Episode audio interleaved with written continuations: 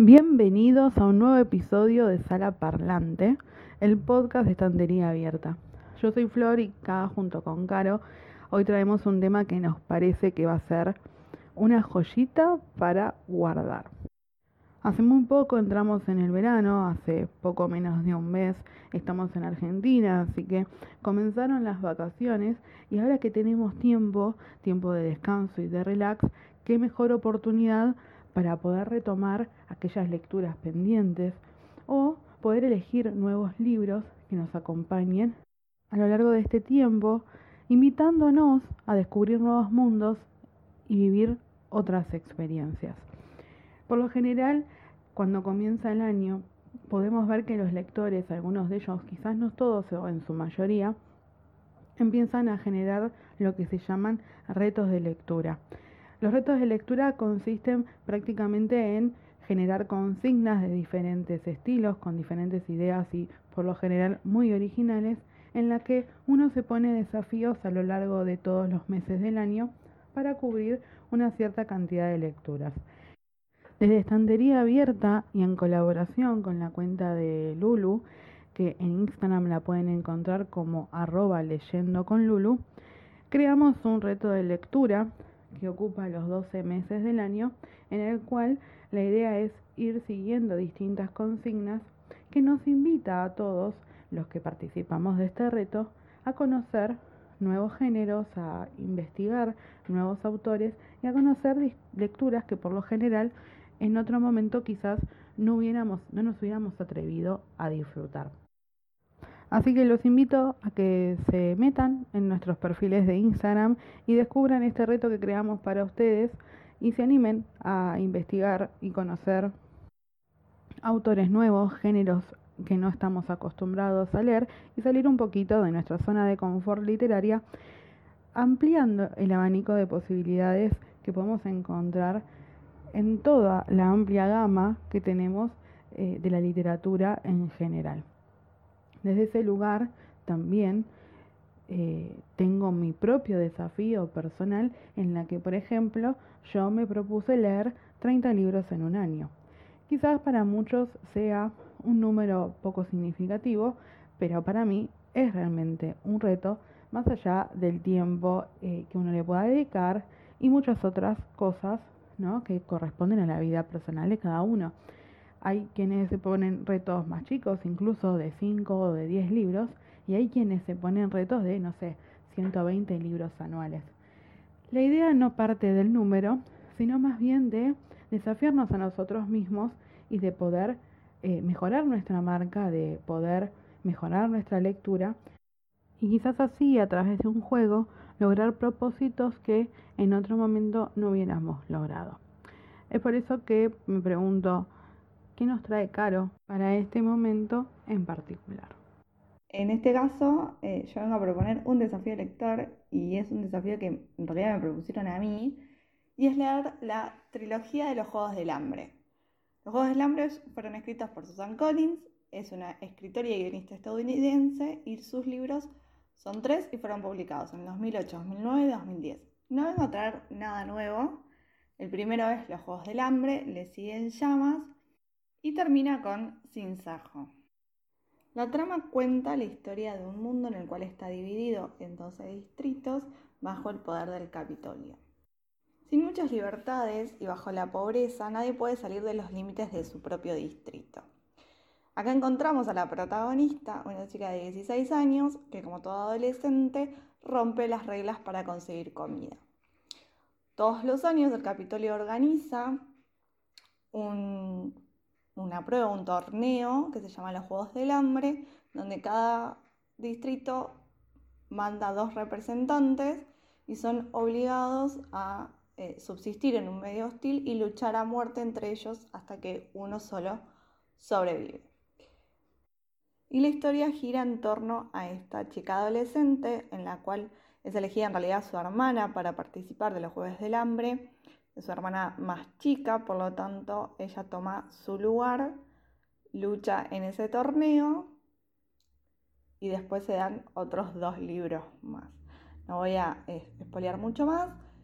no lo leí todavía, lo voy a leer, pues es mi desafío de tiempo de descanso. Y siguiendo un poco con esta línea de desafíos o de recomendaciones de lectura, vengo con cuatro recomendaciones muy distintas entre sí, las cuales me gustan un montón y he leído. Voy a arrancar con eh, Los Elementales de Michael McDonald. Es un libro de 307 páginas, es una novela de suspenso, de terror, es todo turbio, está todo en un tono turbio. De principio a fin inicia en un funeral y sigue con el misterio de una casa antigua abandonada en la playa sobre una familia millonaria. Es un libro que no te va a dejar dormir, por lo tanto, si sos muy impresionable como yo, no lo leas de noche. Yo lo leí de día con mucho sol. Es un libro de bastante facilidad para su lectura, no es tan largo y la verdad vale la pena leerlo. Otro dato del autor que me parece interesante es que fue el guionista de la película El extraño mundo de Jack, una película de 1993 eh, de dibujos animados que está muy buena y también se las recomiendo que deben andar por ahí por internet o en Disney Plus me parece que también está. Cambiando radicalmente de lectura, les vengo a recomendar otro libro de Federico Andajasi que se llama El Anatomista. Es una de sus novelas más conocidas, tiene más o menos 230 páginas. Es un libro publicado en 1997 que si no lo leíste es muy buena lectura de verano es muy ligero, se lee rápido y se trata de la historia de Mateo Colón, un anatomista del Renacimiento, que al enamorarse de una prostituta veneciana, Mona Sofía, emprende la búsqueda de algún tipo de pócima que le permita conseguir su amor eterno. El libro nos relata toda su historia y cómo este anatomista descubre algo en particular. Siguiendo con los autores argentinos, Vengo con la novela Confesión de Martín Cohen, publicada en el 2020. Tiene más o menos 200 páginas y son tres relatos que están interconectados entre ellos por el apellido de un personaje. Que ese personaje no es el principal, pero es el tema que conecta las tres historias. Es una novela histórica basada en historia argentina, basada en Buenos Aires, que vale realmente la pena leer. Está narrada todo en un tono de confidencia, de confesiones, justamente. Es atrapante, es sencilla, es rápida de leer, no es muy larga y la realidad es que nos lleva a pensar en un pasado no tan pasado y en una parte de la historia argentina que todavía tiene que hablar. Después eh, continúo y, por último con un libro que a mí me voló la cabeza. Es un libro de literatura juvenil, es una novela corta, se llama La chica pájaro de Paula Bombara. Tiene 176 páginas más o menos. No por ser literatura infantil, dejen de leerla, denle una oportunidad porque es espectacular. Yo me la leí en dos días, es cortita, es fácil de leer estuvo publicada en el 2015 y nos presenta la novela a una joven, arranca la novela con esta joven escapando de algo que en principio no sabemos, se trepa en un árbol y decide vivir en la rama de ese árbol. Lo único que, que ella desea, que ella hace, es colgar una tela y bailar. Es imperdible es una novela que trata sobre violencia, sobre abusos, sobre crueldad, sobre amor, sobre protección, sobre infancia, sobre adolescencia. Realmente vale la pena leerlo, trata temas muy duros, es bastante cruda por momentos, pero realmente es una novela que merece ser leída. Hasta acá mis recomendaciones. Buenísimas tus recomendaciones, Caro. Me encantaron todos los libros que elegiste para recomendarnos. Y yo también traje un par para compartir que me parece que son interesantes bajo esta temática ¿no? de, de la lectura en tiempos de descanso. Pero no quiero dejar de destacar la mención que hiciste sobre la trilogía de los Juegos del Hambre, que es mi favorita. Es una trilogía que a mí me gusta muchísimo, que leí en sus comienzos, cuando recién se publicaba, que fue durante el auge de las novelas juveniles, eh, sobre todo después de que había sido publicada la saga de Crepúsculo de Stephanie Meyer, con ese mundo tan sobrenatural. Bueno, Susan Collins vino a traer como la ciencia ficción, el universo distópico, para lo que era la literatura juvenil. Por eso quiero sumar eh, un libro que se publicó recientemente que se llama Balada de pájaros, cantores y serpientes, que es una precuela de la serie de los Juegos del Hambre y que termina como de cerrar la historia eh, presentada por Susan Collins eh, hace ya unos cuantos años y que fue un libro muy muy esperado para los fanáticos, así que la recomiendo para que la sumen a la lista que mencionó Caro recién y que es realmente muy interesante. Ahora, siguiendo con mis recomendaciones puntualmente, yo les traje cinco libros, más o menos, ¿no? Eh, para esta temática de aprovechar el tiempo de descanso y leer. Entre estas eh, recomendaciones van a encontrar libros, algunos un poco más extensos que otros, pero todos son igual de interesantes. El primero es La Uruguaya de Pedro Mairal. Mayral es argentino y escribió esta novela corta en 2016, si mal no recuerdo. Cuenta la historia de Lucas, que es un joven que decide viajar a Uruguay para el día para buscar dólares, ¿no? Acostumbrados a estas crisis que tenemos nosotros en el país, es algo que se nos vuelve hasta casi familiar la temática. Él está encandilado por un amor de verano y está agobiado por un matrimonio que parece que se le cae a pedazos. Sueña con irse y no volver y está aferrado a un recuerdo que le genera bienestar. Pareciera que es una novela convencional, pero tiene una trama que es seductora, cautivante, cotidiana, sobre todo es sorprendente hacia el final, que es lo que la vuelve una excelente lección para pasar el tiempo. Este libro tiene más o menos 145 páginas, 146, no más de eso, así que es una excelente lectura como para pasar el tiempo. Otro de los libros que elegí es Me llaman Artemio Furia de Florencia Bonelli. Si te gusta el romance y las novelas históricas, bueno, esta es una excelente opción. En general, Bonelli tiene un talento que es natural para recolectar datos e información histórica y darle un toque de veracidad a la ficción. Eso es lo que hace mucho más atrapante a casi todas sus historias. Muchas de ellas son sagas o trilogías, pero esta en particular eh, es un libro autoconclusivo. En este caso nos encontramos en una Argentina colonial en la época de la Revolución de Mayo, con personajes históricos conocidos por todos y una historia central en la que Artemio, un gaucho respetado y temido tanto en el campo como en la ciudad, tiene un lugar decisivo en la realidad política local, sin dejar de lado sus tormentos personales y parte de su pasado, que se empeña por salir a la luz y llenar de intriga, romance y pasión, por sobre todas las cosas, fiel a Bonelli, toda la historia. Estos dos libros que voy a traer ahora, saliendo de todo el marco de Florencia Bonelli y de Pedro Mairal, son dos libros que eh, están considerados dentro del subgénero de la literatura infanto-juvenil, pero que a mi entender no tienen edad y que son como aptos para todo público. Es una lectura ideal para compartir con otros, pero que también tienen un significado muy especial en los adultos que se animan a atravesar los prejuicios de las páginas dentro de sus clasificaciones, ¿no?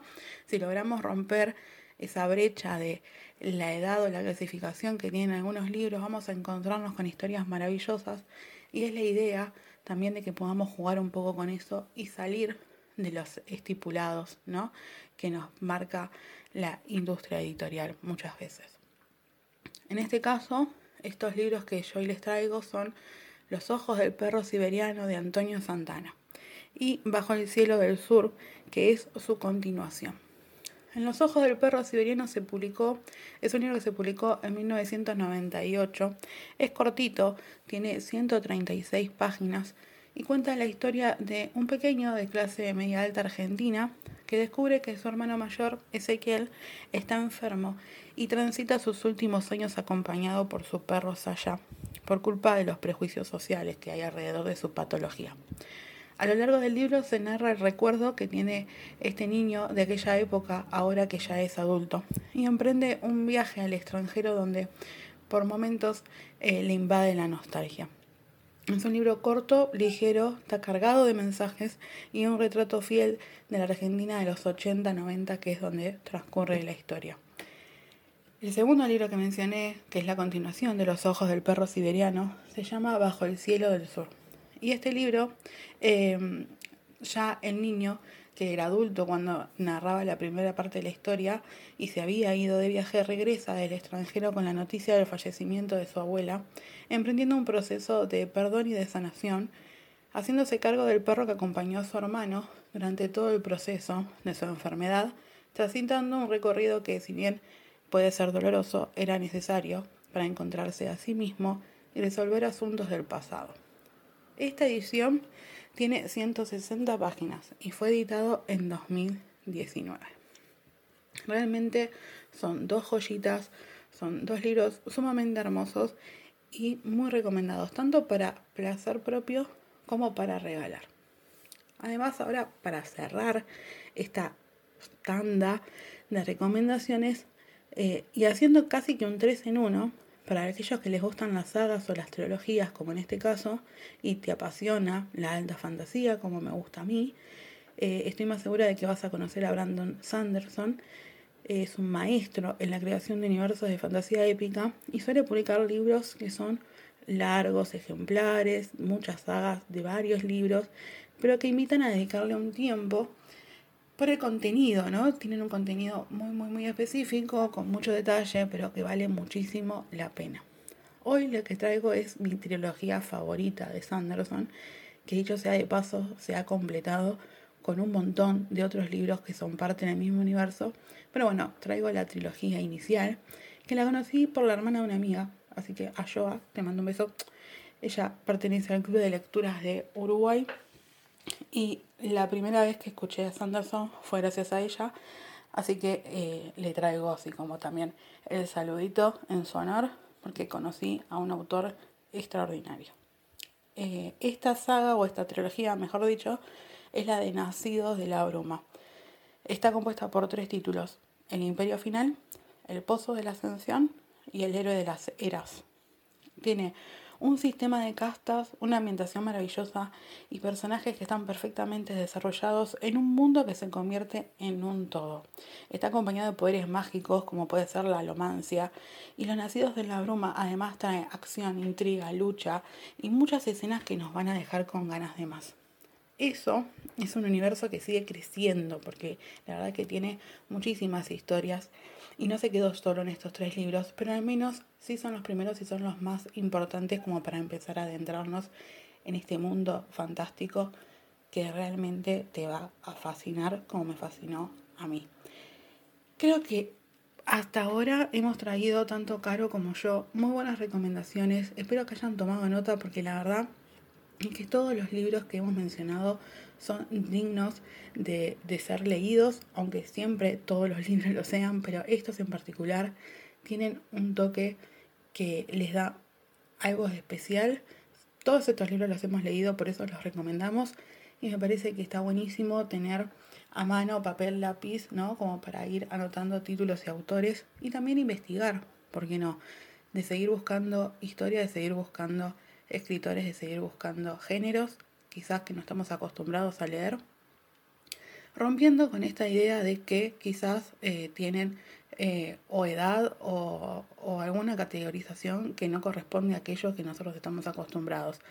Romper con esos esquemas hace que nosotros descubramos lecturas muy buenas y nos invita a seguir conociendo mucho más. Así que espero que lo hayan disfrutado y que hayan tomado nota de todos estos títulos y después también que nos cuenten qué tal le fue. ¿No, Caro?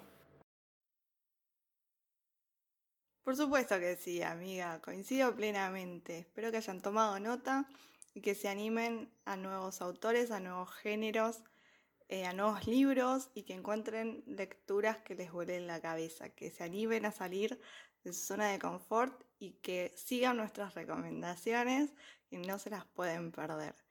Si leen alguno de estos libros y si ya los conocían, nos pueden contar en nuestras redes sociales.